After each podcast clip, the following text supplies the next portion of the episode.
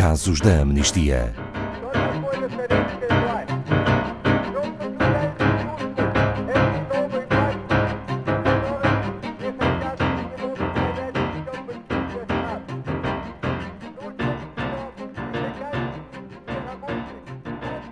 Dois mil e vinte foi um ano em que se registaram múltiplos ataques à liberdade de expressão em vários países.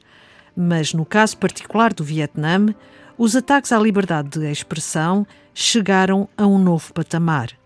Aí, os gigantes tecnológicos Facebook e YouTube estão a ser utilizados como ferramentas de censura e perseguição das autoridades contra os próprios cidadãos. Um sinal alarmante de como estas empresas podem crescer em países repressivos, iludindo as expectativas da população com uma sociedade mais justa e aberta. Casos da Amnistia, com Paulo Fontes, diretor de comunicação e campanhas da Amnistia Internacional Portugal. O que se passa exatamente no Vietnã? A liberdade de expressão está a ser atacada no mundo digital? Olá, Ana Paula, e também um cumprimento a todos os nossos ouvintes. Eh, sim, a situação no Vietnã eh, é de facto de uma repressão extrema da, da liberdade de expressão no mundo digital. As investigações da Amnistia Internacional documentam esta repressão sistemática eh, nas plataformas online no país e que as plataformas estão inclusivamente a ser cúmplices. Portanto, técnicas como o uso generalizado do geobloqueio, ou seja, determinados conteúdos não aparecem ou não são visíveis eh, num, num, país específico, se as autoridades desse país considerarem que viola a lei local, são cada vez mais comuns. Temos também grupos afiliados do, do governo que implementam campanhas muito sofisticadas que intimidam eh, quem faz publicações uh, para reduzir os utilizadores ao, ao, silêncio e ao medo. E vemos também outras formas de repressão, como sejam apagar de conteúdos sem qualquer notificação e até mesmo perseguição, intimidação, processos e detenções de pessoas pelo seu uso das redes sociais. Esta censura online é permitida pela lei no Vietnã? Uh, sim, Ana Paula, uh, acaba por ser permitida porque a lei é muito vaga.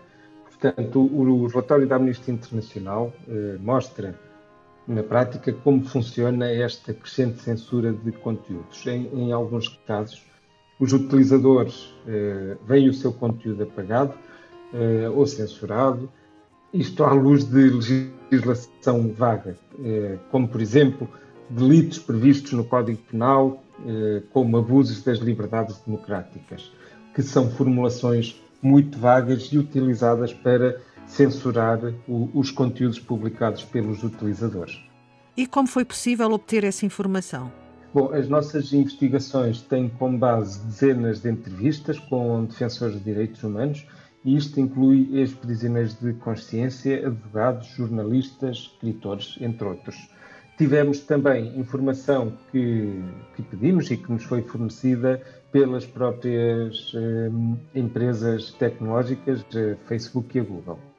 Paulo Fontes falou no início em processos de detenção. Existem pessoas presas no Vietnã por terem pacificamente partilhado a sua opinião em plataformas online? Sim, existem. Eh, e infelizmente não é um fenómeno só de agora. Nos últimos anos, as, as autoridades vietnamitas começaram a ver a expressão eh, pacífica online como uma ameaça existencial ao, ao regime. Neste momento existem 170 prisioneiros de consciência, dos quais 69 eh, estão presas por terem atividade na, nas redes sociais, portanto, pela atividade que exerceram nas redes sociais. Os alegados crimes eh, destas pessoas são eh, criticar pacificamente a resposta das autoridades à Covid-19 no Facebook e partilhar informação independente sobre direitos humanos. Qual é o papel das plataformas online neste contexto?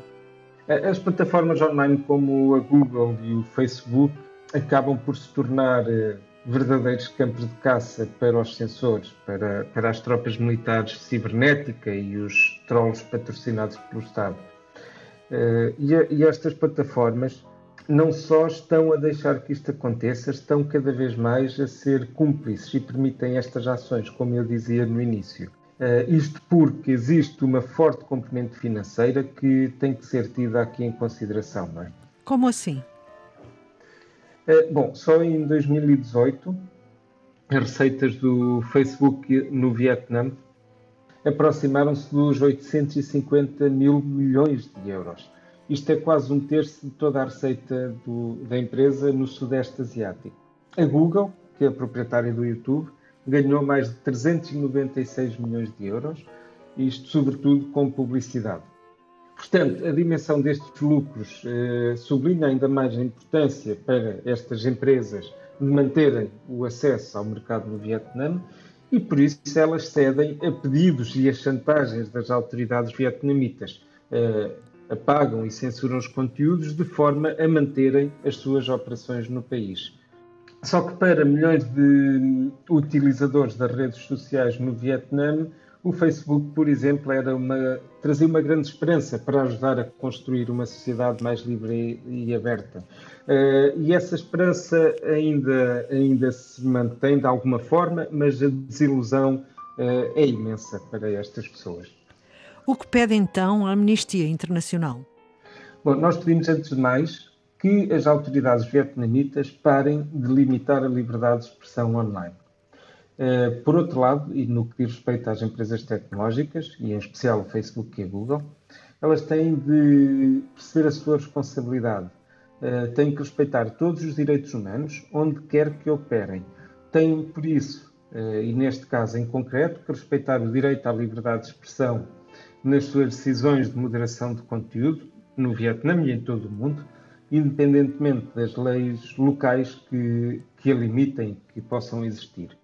Os gigantes tecnológicos têm também que rever as suas políticas de moderação para assegurar que as decisões que tomam nesse sentido estão em total consonância com os padrões internacionais de direitos humanos e, no caso específico do Vietnã, apelamos ainda à libertação imediata e incondicional de todas as pessoas que são prisioneiros de consciência e à alteração das leis repressivas que colocam em causa a liberdade de expressão. Temos trabalhado em casos semelhantes aos que aqui relatamos e já aqui partilhamos neste, neste programa várias vitórias nesse sentido no Vietnã e não vamos parar até que todas estas pessoas estejam em liberdade. Obrigada, Paulo Fontes, diretor de Comunicação e Campanhas da Amnistia Internacional Portugal. Saiba mais sobre este caso em amnistia.pt.